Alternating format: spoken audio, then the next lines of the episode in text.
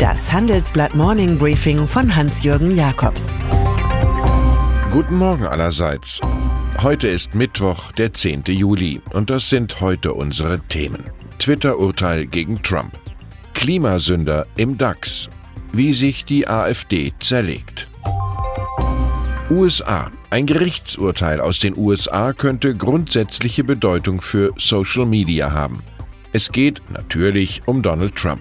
Für den US-Präsidenten ist sein Twitter-Account so etwas wie CNN, USA Today und Sports Illustrated in einem. Trump hat auf Twitter 62 Millionen Follower in Nationenstärke, denen er die Welt, wie er sie sieht, präsentieren kann. Völlig frei ist er dabei nicht. Ein Bundesgericht urteilt, Trump habe die Verfassung verletzt, weil er einige Kritiker, wie etwa Wissenschaftler der Columbia University in New York, von der Twitterei ausgesperrt hat. Die Begründung, da er über den Social-Media-Dienst sein Regierungsgeschäft betreibe, könne er nicht einfach einige Amerikaner ausschließen, nur weil ihm deren Meinung nicht passe. Donald Trump, der Twitter-Tycoon, spielte gestern Abend auch eine tragende Rolle beim TV-Duell der Kandidaten um das Amt des Premierministers im Vereinigten Königreich. Weil der britische Botschafter in Washington in internen Memos beharrlich Abträgliches über Trump verbreitet hatte, nannte der Präsident ihn und noch Premierministerin Theresa May närrisch. Außenminister Jeremy Hunter garantierte nun im Fernsehen, im Falle seines Sieges weiter mit dem unbotmäßigen Diplomaten zu arbeiten.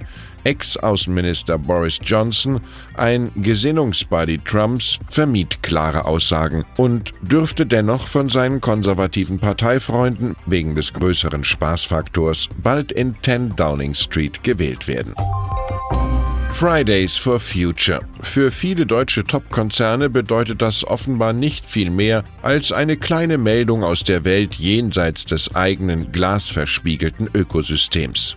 Die 30 DAX-Unternehmen schafften 2018 jedenfalls nur eine Reduktion von 1,2 Prozent auf 339 Millionen Tonnen CO2 und ähnlicher Klimagase. Das ist viel zu wenig. Um die Klimaziele zu erreichen, müssten die CO2-Emissionen jährlich um mehr als 4 Prozent sinken, warnt Manfred Fischedick vom Wuppertal-Institut für Klima, Umwelt und Energie. Ein Drittel der DAX-Riesen hat seine Emissionen sogar gesteigert, wie eine Analyse des Handelsblatts ergibt. Je schwächer der Umweltschutz der Firmen, desto schärfer fallen vermutlich Anti-CO2-Gesetze aus. Der ganze Jammer der Deutschen Bank. Er steckt in einem aktuellen Satz von CEO Christian Sewing. Niemand ist so unzufrieden mit dem Aktienkurs wie ich. Welcome to the Cabaret. Auch am Tag 2 nach seiner Generalreform, der 18.000 Jobs zum Opfer fallen, signalisieren die Investoren vor allem Skepsis.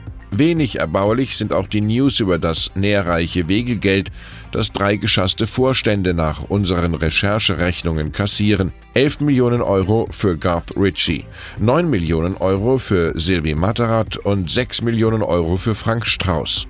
Money makes the bank go round.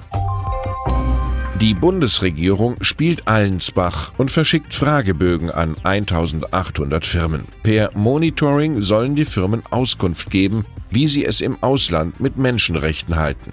SPD-Außenminister Heiko Maas geht es um eine belastbare Grundlage dafür, sinnvolle Maßnahmen für nachhaltige Lieferketten zu gestalten.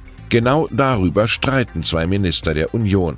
Während Wirtschaftsminister Peter Altmaier jegliche Vorschrift scheut wie der Vampir das Sonnenlicht, hat Entwicklungsminister Gerd Müller einen Gesetzentwurf parat.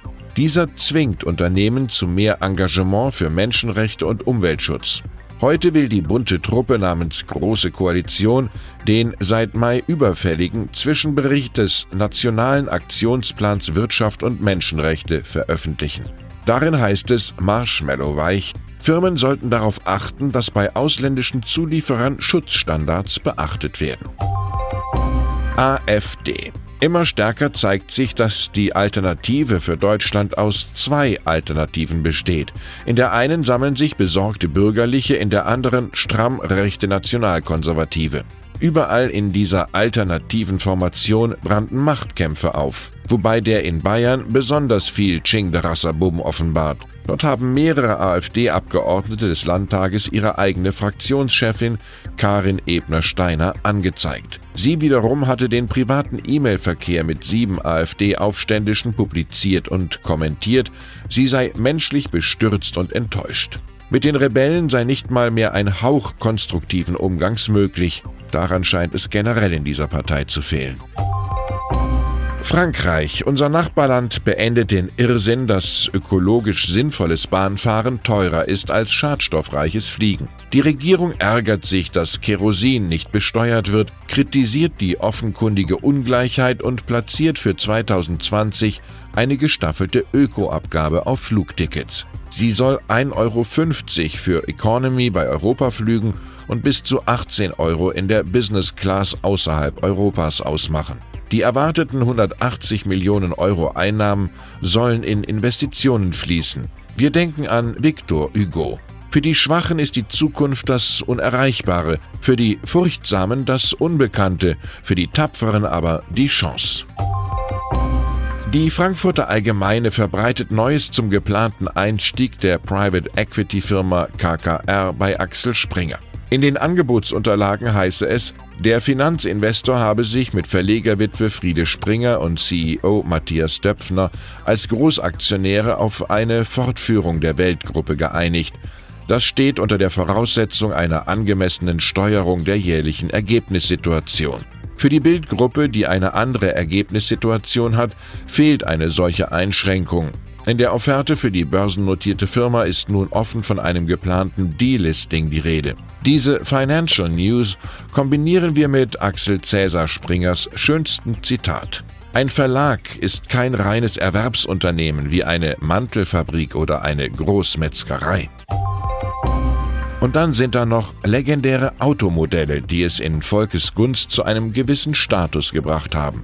Heute läuft im mexikanischen VW-Werk in Puebla der letzte Beetle vom Band, 16 Jahre nach dem Ende des Vorgängers Käfer. Das hippe Autogefühl, mehr California als Wolfsburg, ist offenbar museumsreif. Da hat BMW für seinen 60 Jahre alten Drivers Darling, den Mini, ganz andere Pläne. Mit dem jetzt in Oxford elektrifizierten Kleinwagen sollen im kommenden Jahr die E-Mobilitätspläne der Münchner fliegen. Nach Firmenangaben haben sich 15.000 Interessen gemeldet, bevor gestern die Auftragsbücher öffneten. Ich wünsche Ihnen einen innovativen Tag mit den richtigen Ideen gegen einen Marktabschied. Es grüßt Sie herzlich Hans-Jürgen Jakobs.